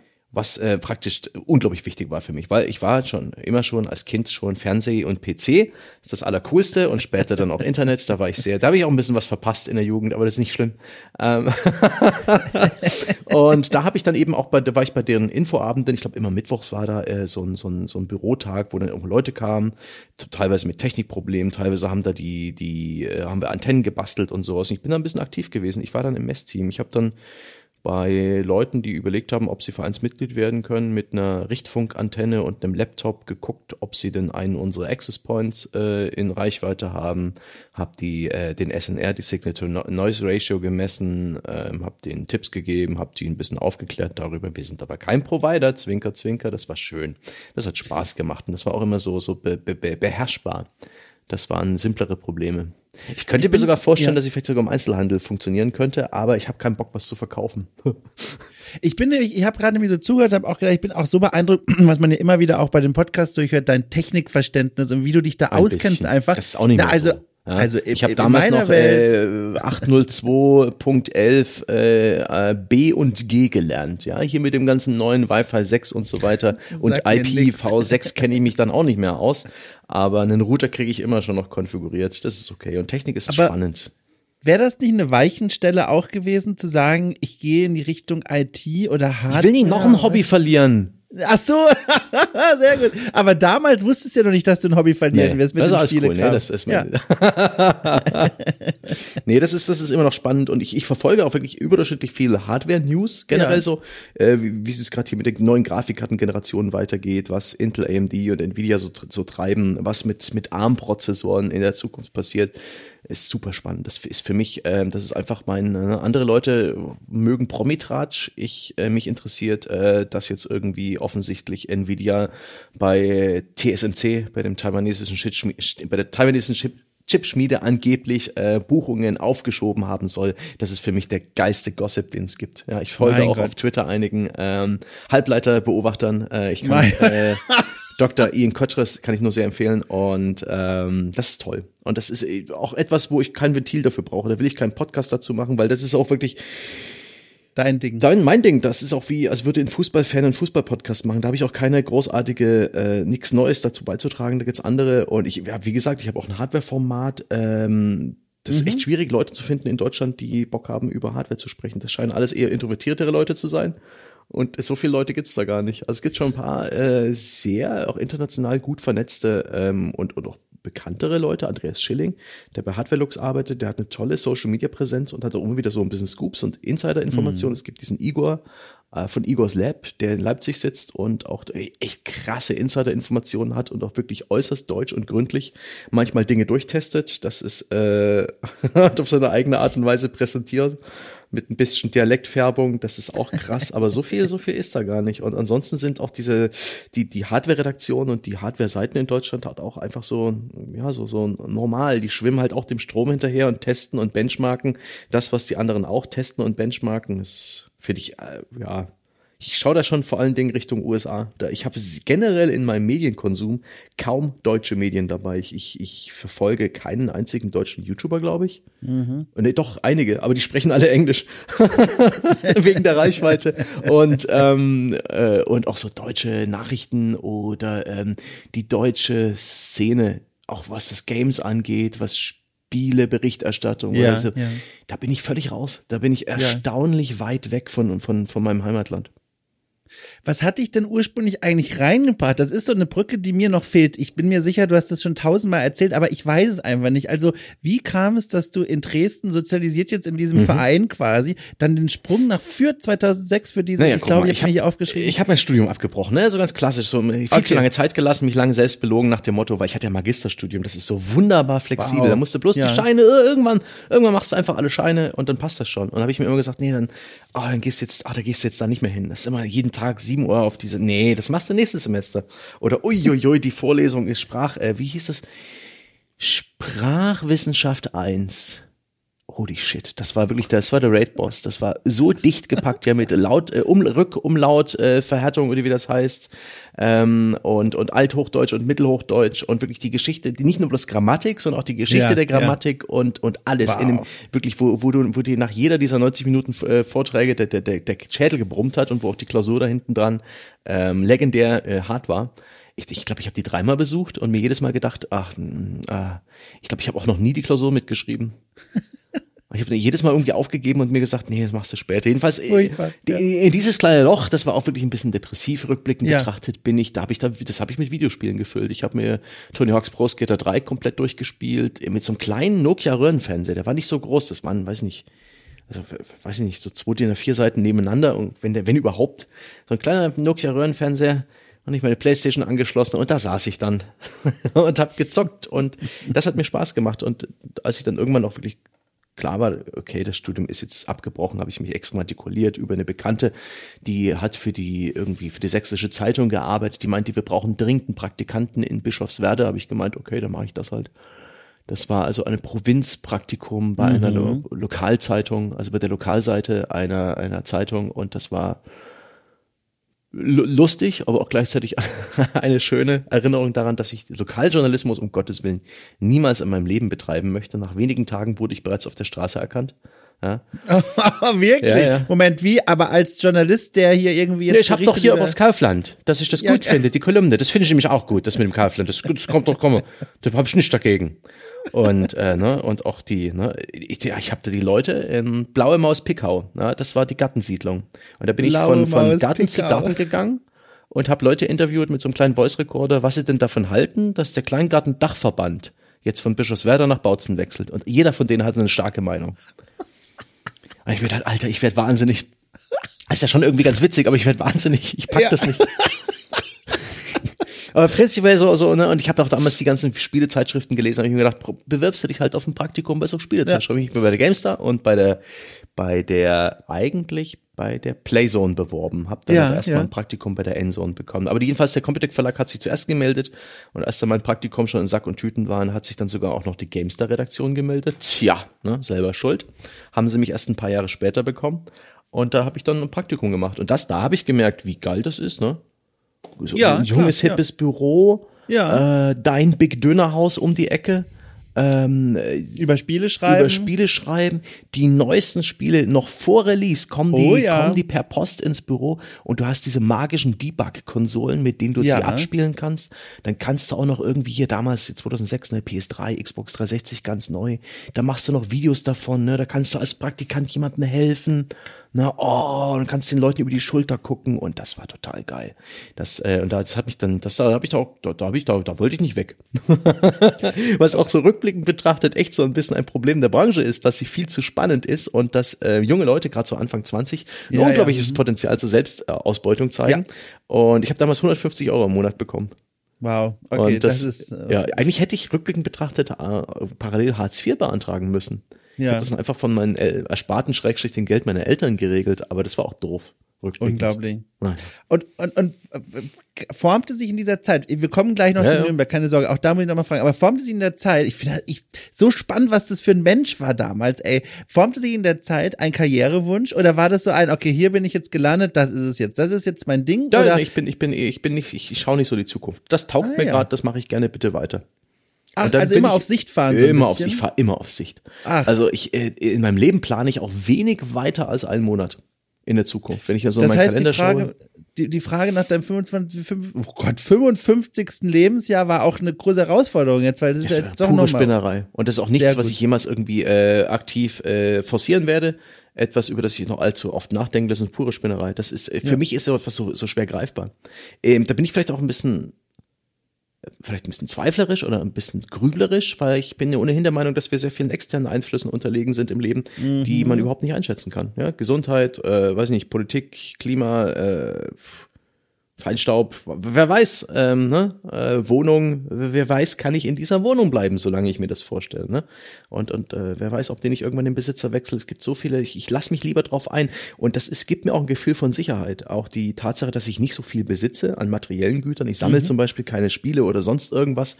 Wenn es sein muss, bin ich hier auch schnell ausgezogen und ähm, auch die, der Erwartungshorizont äh, flexibel bleiben, auf Sicht fahren, das ist angenehm. Das äh, lässt mich auch ein bisschen lockerer sein angesichts von vielen Ungewissheiten, die auch gerade hier mit Kriegen, mit Konflikten, mit mhm. Klimawandel, mit Pandemien mir das Leben tatsächlich ein bisschen, also ich habe das Gefühl, ich habe das besser gepackt als andere, weil ich nicht so weit in die Zukunft plan, plane und dadurch auch nicht meine Pläne in, die, in Gefahr kommen. Mein Gott, da sind wir wieder an dem Punkt, den ich vorhin meinte zu Beginn in den ersten Okay Cool Folgen, wo ich mir jetzt wieder eine Scheibe absteigen kann. Ohne Witz, ich bin nämlich einer dieser Menschen, die haben, wenn sie die Augen schließen, dieses eine Bild vor Augen, wo sie mal irgendwann sein wollen. Weißt du, mit so mhm. den ganzen Details, von, von beruflich bis privat. Und du hast nämlich vollkommen recht, was du gerade gesagt hast. Da finde ich mich sehr wieder. Diese Pläne geben auch eine Form von Sicherheit, weil die so ein bisschen wie der Kompass, ne, in stürmischer mhm. See sind. Das ist so, daran kann man sich immer wieder neu erden äh, und norden vielmehr aber genau mit dem Nachteil, den du gerade beschrieben hast, wenn dann mal Unvorsehbarkeiten auftauchen, wie es ja immer so ist eigentlich im Leben, das trifft so viel härter, weil man ja dann überlegen muss, wie komme ich denn jetzt wieder auf Kurs? Hm. Und da höre ich dir jetzt zu und denke mir, mein Gott, Dom, sei mal auch ein bisschen gelassener. Ich glaube, das ist gar nicht so schlecht. Ja, ich könnte ein bisschen strukturierter sein. Also geht schon. Es, es, gab mal von CGP Grey, einem YouTuber, so ein Video, wo er so ein bisschen vorgeschlagen hat, man solle doch nicht so, nicht so konkret planen, aber seinem Leben vielleicht ein Jahr lang ein Motto geben. Und äh, wenn man dieses Motto ah, verinnerlicht, ah, dann, äh, dann kann man vielleicht, dann sieht man ein paar andere Dinge. Dann äh, werden einem andere Optionen gewahrt, dann äh, bewertet man vielleicht anders und vielleicht gibt das auch irgendwie ein bisschen etwas. Ich hatte mal ein Jahr lang das, also ich habe mal eine Zeit lang drüber nachgedacht, nicht immer. Oftmals hatte ich es auch einfach nicht präsent, die, die Idee, aber ich hatte das Motto für mich ausgesucht, Engage, Ausrufezeichen, wie Jean-Luc mhm. Picard, weil ich den sehr verehre, ist ein tolles Männerrollenvorbild und, oder generell Rollenvorbild, Geschlecht ganz egal und eben etwas, das ich mir auch äh, was ich auch durchaus mehr machen könnte, ist ein bisschen mehr mit, mit meiner Umwelt interagieren, mehr auf Dinge eingehen, auf andere Personen, auf Ideen und Konzepte. Und das hat, das hat ganz gut funktioniert, hat ganz gut funktioniert. Habe mich öfter mal was getraut, außerhalb meiner Komfortzone.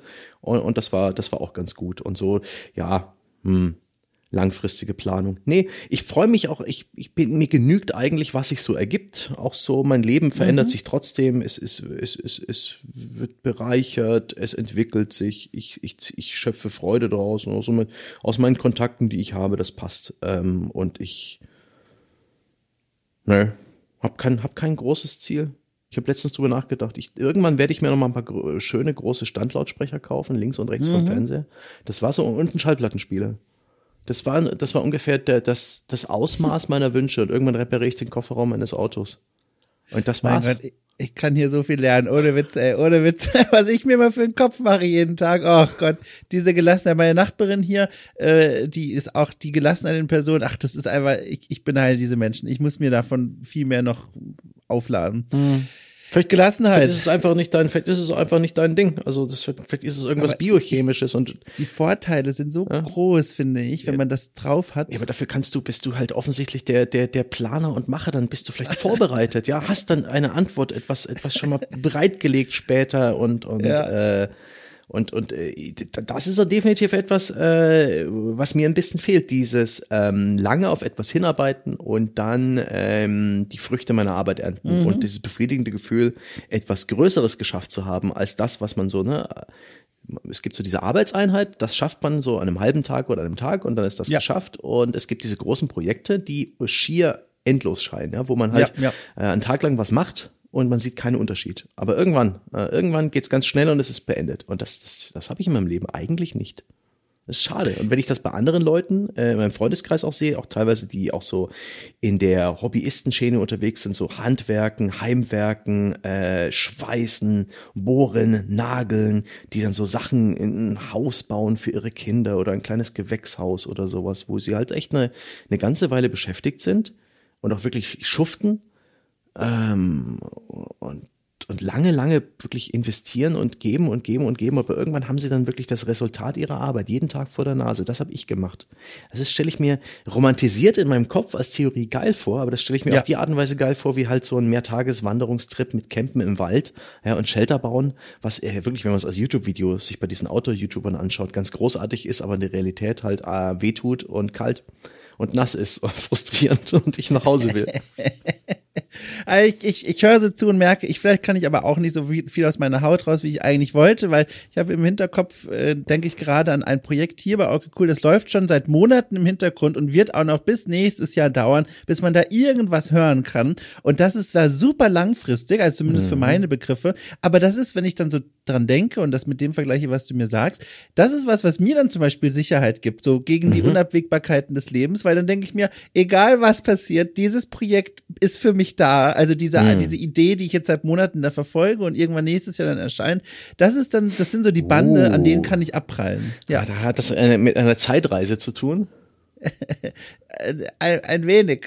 Also eine meiner Ideen, die, das hatten wir auch im Podcast mal, ein bisschen Insider-Information, dass sogar extern ja. unseres Podcasts, der kriege ich gleich wieder durch die Finger gehauen.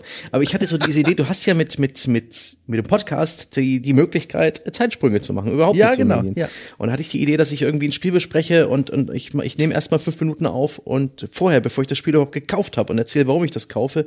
Und dann mache ich vielleicht nochmal einen, einen eine, eine kurze Statusmeldung, wenn ich gerade das Tutorial durch habe und erkläre, worum es im Spiel wirklich geht. Und dann melde ich mich nach, nach zehn Stunden nochmal, wenn ich irgendwie das Gefühl habe, ich habe das Spiel verstanden. Und dann gibt's noch eine Wasserstandsmeldung, äh, wenn ich es durchgespielt habe, wo ich dann praktisch meine eigenen Vorurteile ein bisschen konterkarieren kann ja, und sowas. Ja. ja, hat aber nicht so funktioniert. Ich habe ähm, ich, in den einzelnen Teilen bin ich so, bin ich nicht so gut auf das eingegangen, was ich vorher schon sagte. Es braucht relativ viel Struktur und es muss auch irgendwie sich ergeben, dass das lustig ist. Also irgendwie die Idee finde ich nach wie vor nicht schlecht, aber in der Ausführung, wie ich das mal probiert habe, hat das überhaupt nicht funktioniert. Wir haben den Podcast auch auf den Schneideboden liegen lassen und dann einfach noch einen in Anführungszeichen normalen Podcast zum Spiel ja, aufgenommen, ja. der dann auch viel besser funktioniert hat, der einfach ein interessanter Podcast war.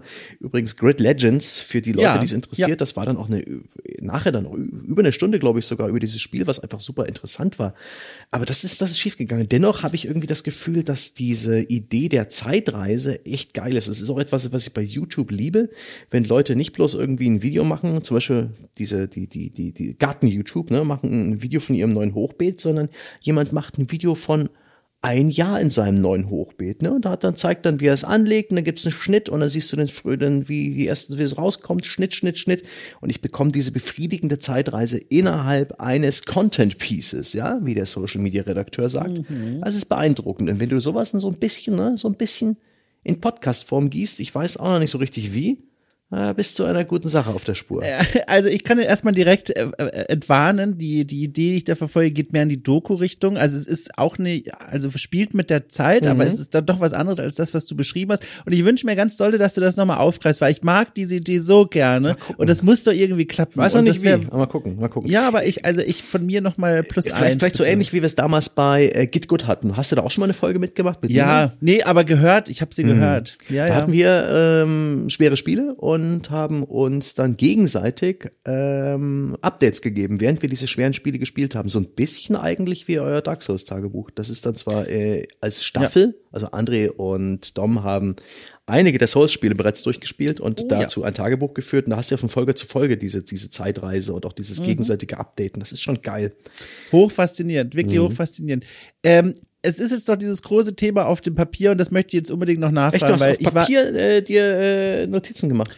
kleine Metapher ist natürlich ein Google Doc, aber oh, ne, quasi. Also der, der, der Algorithmus liest mit. quasi. Das Und ist übrigens, äh, ohne Scheiß, wenn mal ja. die Google-Server abschmieren. Oh Mann, ich weiß.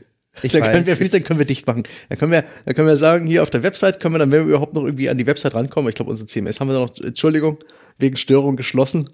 Ich, ich bin ja, hilflos. ich habe, ich habe, ich ziehe jetzt bald wieder um und dann habe ich den großen Ehrgeiz, alle meine Dokumente mal auszudrucken. Also auch so so Notizen und so, einfach nur, weil ich so ein kleiner Archivar bin und das werde ich auch nicht machen. Hast auch du, äh, hast du ein Backup? Ich habe ein Backup, ja. Wohin? Ich, ich verrate nichts. Leute, hört auf, mich zu hacken. Ich habe alles gesichert. Kann sehr gut, passieren. sehr gut. So, ich okay. habe auch mal angefangen, ich sichere aber lediglich auf eine andere Festplatte in meinem System. Aber immerhin, meine, immerhin, meine, meine C-Festplatte kann abschmieren. Ja. Aber wenn, wenn der PC weg ist, ist auch schlecht. Also wenn sie ja. mir den klauen, muss ich mal am Boden festschrauben.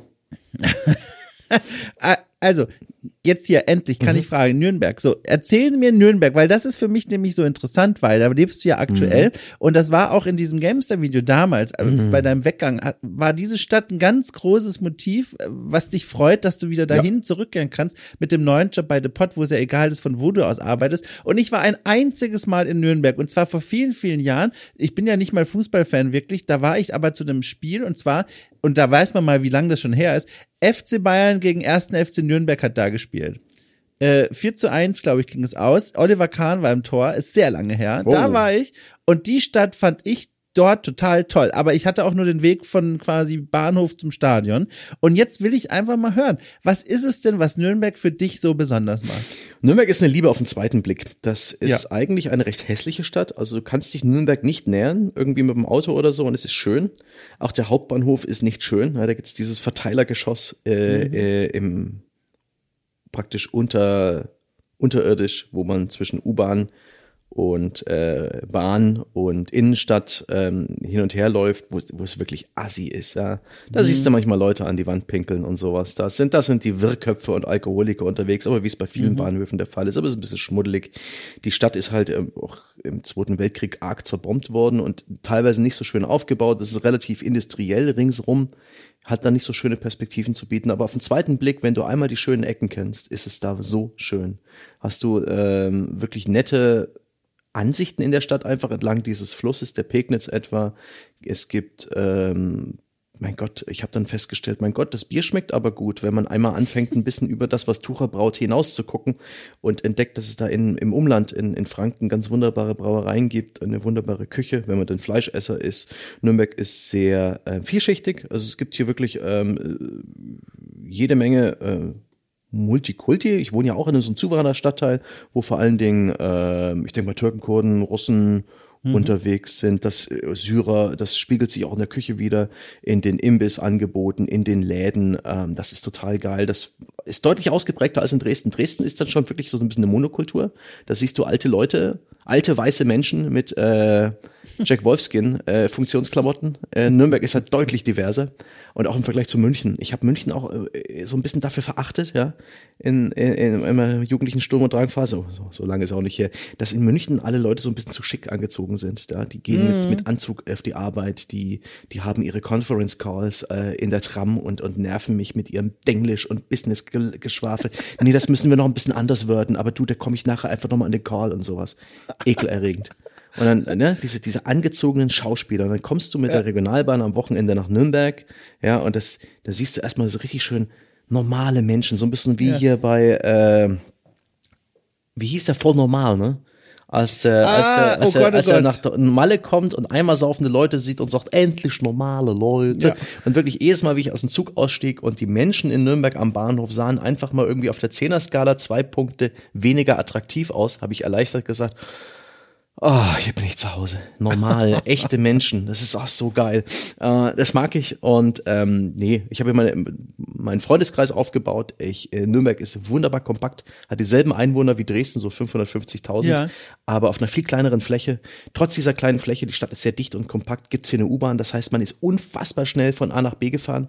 Ähm, es ist äh, praktisch wirklich super gemacht. Auch zum Radfahren ist das ganz okay, wenn man in die richtige Richtung will.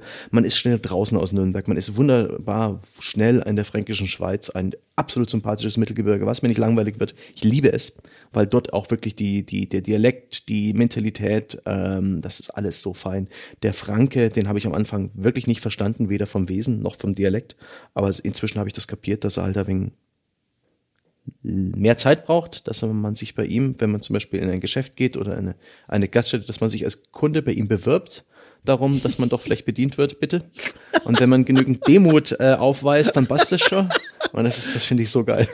Ist das echt das, das Frank äh, fränkische, äh, äh, wie sagt man denn, der fränkische Geist, wie du ihn die kennengelernt sind, hast? Ja, ist schon, schon so ein Unnahbar? bisschen. Ja, es ist ganz ein bisschen unnahbar, ein bisschen abweisend und auch äh, zum Beispiel, wenn wir damals in den Kneipen und Clubs unterwegs waren, teilweise auch ein bisschen, ein bisschen stichelnd, ein bisschen schroff, also ein bisschen Mhm. lustig gemacht über meinen Dialekt und so. Aber da, wenn du denen dann zeigst, dass du das, dass das passt, dass du das abkannst, dass du Nehmerqualitäten hast und dann, dann werden sie schon irgendwann freundlich. Und es sind dann auch sehr loyale, loyale, sehr loyale Leute, das passt schon. Nee, ich mag das sehr gern, auch die, der Dialekt ist mir wirklich ans Herz gewachsen. Den, Ja. den empfinde ich fast schon ein wenig als erotisch. Man hört es, ne? Freilich. immer wieder das, dass man das da. R ein wenig rollen kann vorne ja. im Mund, das muss man auch schon lernen. lernen. Oh Gott, oh Gott. Äh, sag mal, jetzt ohne Details natürlich zu verraten, äh, nur so für mich, für die Vorstellung noch, weil ich mich das auch immer frage, wenn du so von deiner Wohnung und so erzählst, Mhm. wohnst du mehr so Richtung Zentrum oder so, dass man sagt, man fährt quasi rein Nee, in nee, nee, Stadt? ich wohne zentrumsnah. Ich bin in Ach, so, krass. zu Fuß bin ich, denke ich mal, in zwölf Minuten am Hauptbahnhof. Wow. Wohne aber eben südlich der Gleise. Schon Ja, noch sehr urban.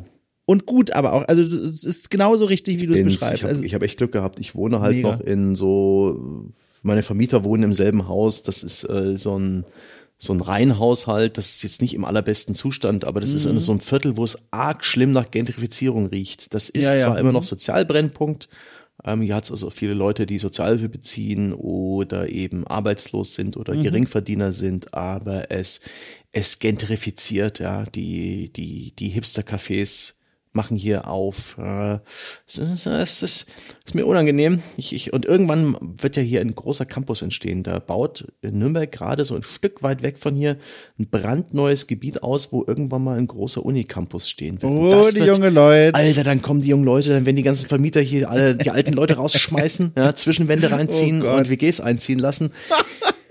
Bin gespannt. Ich bin, ich bin gespannt. Dann bin ich dann vielleicht schon alter Sack genug, dass es mich nervt, oder habe ich dann noch die Toleranz, das zu ertragen und den Leuten zu gönnen? Mal gucken. Ach, das sind gespannt. alles so die kleinen Beobachterprojekte. Ich habe auch sowas, äh, um das noch vielleicht zu sagen, ich, wie gesagt, ich, ich ziehe ja bald um, wechsle den Standort, Mhm. aber weiterhin in Hamburg. Und neben dem Haus, in das wir da einziehen, wird auch gerade ein Haus gebaut. Mhm. Und unten im ersten, im Erdgeschoss, der, der, man kann so reingucken von außen Mhm. und ich habe schon gesehen, das ist niemals eine Privatwohnung. Da wird irgendwas Öffentliches stattfinden. Mhm. Und jetzt ist natürlich die große Frage, was wird passieren? Bistro, Restaurant, Kiosk, äh, eine Dönerbude. Das sind die großen Fragezeichen. Ich spaziere da wie so ein Rentner, der sein Eigenheim gekauft hat. Jeden dritten Tag laufe ich dahin und gucke, wie es innen aussieht. Sehr gut, sehr gut. Das ist Ja. ke- keine Scham. Ähm, wirklich Nee. Rentnerverhalten bereits im äh, in den jungen Jahren sich aneignen ist eine eine wunderbare, ein Geschenk, das nicht aufhört zu geben. ne? Du, oh, halt nix sagen. Das ist perfektes Stichwort. Sebastian, ein Geschenk, das nicht aufhört zu geben, ist es auch mit dir zu arbeiten. Das will ich zum Ende unseres Gesprächs sagen. Ich genieße es immer sehr, mit dir zu podcasten. Und ich freue mich echt doll, dass du dir die Zeit jetzt für den Podcast hier mal genommen hast. Wirklich. Ja klar, kein Stress, schön. eine willkommene Abwechslung. Ich müsste sonst spielen. Ich bin jetzt gerade am Ende von Neon White und das ist echt, jetzt wird's echt fordernd. Ach, sehr ey. gut, stimmt, Alter ja. Vater. Es passiert aktuell, dass ich mehrmals das Spiel mit Alt F4 frustriert beende, weil es mich einfach überfordert und ein bisschen stresst. Aber es ist auch gleichzeitig ein sehr schöner Moment. Ich bin Das kurz ich bei- davor, mich durchzubeißen. Das habe ich bei FIFA aktuell. Ich habe das Spiel ja für mich entdeckt und immer wenn ich schon dann 4 zu 1 hinten liege und merke, der nächste Ball rollt auf mein Tor zu, dann beende ich die App bei der Playstation. Ja. Das kann ich mittlerweile sehr schnell. Ja, ganz genau. Der Rage, ich habe auch lange nicht mehr gerage quittet, aber es ist schön, dass ich den Rage Quit noch in mir habe. Ach, ganz ehrliche Gefühle einfach sind das. Das ist wirklich, ja, das ist schön, mal wieder was zu spüren. Du, ich habe mich ganz doll gefreut. Wir sind leicht ins Überlängeland gekommen, aber es ist völlig egal. Ich habe mich ganz doll gefreut. Vielen Dank für deine Zeit. Und wir hören uns wahrscheinlich auch schon wieder in ein paar Minuten auf der anderen Seite des Mikrofons. Äh, ja, am Donnerstag zum Beispiel, also in zwei Ja, Tagen genau. haben wir einen Podcast. Da müssen wir auch noch so ein Spiel spielen, ne? Ja, genau, da müssen wir noch was vorbereiten. Ah, da freue ich mich, du. Das war richtig schön. Vielen Dank für deine Zeit. Ich wink dir zu und ich kann ja mit bestem Wissen und Gewissen sagen, bis bald. Ciao, ciao. Tschüss. Dim, dim, dim. Bevor jetzt alle verschwindet, liebe Leute, aufwachen, zurückkommen. Äh, vielen Dank erstmal fürs Zuhören. Auch vielen Dank an Sebastian Stange für seine Zeit und die tollen Einblicke in sein Leben, die ich so auch noch nicht auf dem Schirm hatte. Und euch da draußen, apropos auf dem Schirm haben, möchte ich gerne noch etwas zurufen. Und zwar, okay cool ist mehr als nur das sonntägliche okay cool trifft. Tatsächlich verbirgt sich hinter dem Namen ein großes Angebot an Spielkultur-Podcasts, die sich darum bemühen, einen etwas anderen Gast mit Gästen, äh, Quatsch, einen etwas anderen Blick auf die Spielkulturwelt mit Gästen zu werfen, die man sonst vielleicht auch nicht allzu häufig hört, aber die sich sehr gut auskennen. Weiß auch nicht. Heute, ich bin, hab einen schwierigen Wochenstart irgendwie. Ich komme nie so richtig rein, aber ich werfe einfach so viele Worte zu, bis genug kleben hängen, äh, kleben, oh Gott, kleben bleibt. Damit das Ganze einen Satz ergibt. Also nochmal, ihr könnt okay cool auf Steady unterstützen und mir damit zum Beispiel einen Sprachkurs finanzieren, den Folgen, ach Quatsch, den Link, mein Gott, den Link zur Unterstützung findet ihr in der Folgenbeschreibung. Sternchen kann man auch vergeben für diesen Podcast bei Apple, iTunes und so weiter und so fort. Ich danke euch und gehe jetzt schlafen. Gute Nacht, guten Morgen. Äh, immer klingelt's dreimal, wenn der Postmann kommt. Tschüss.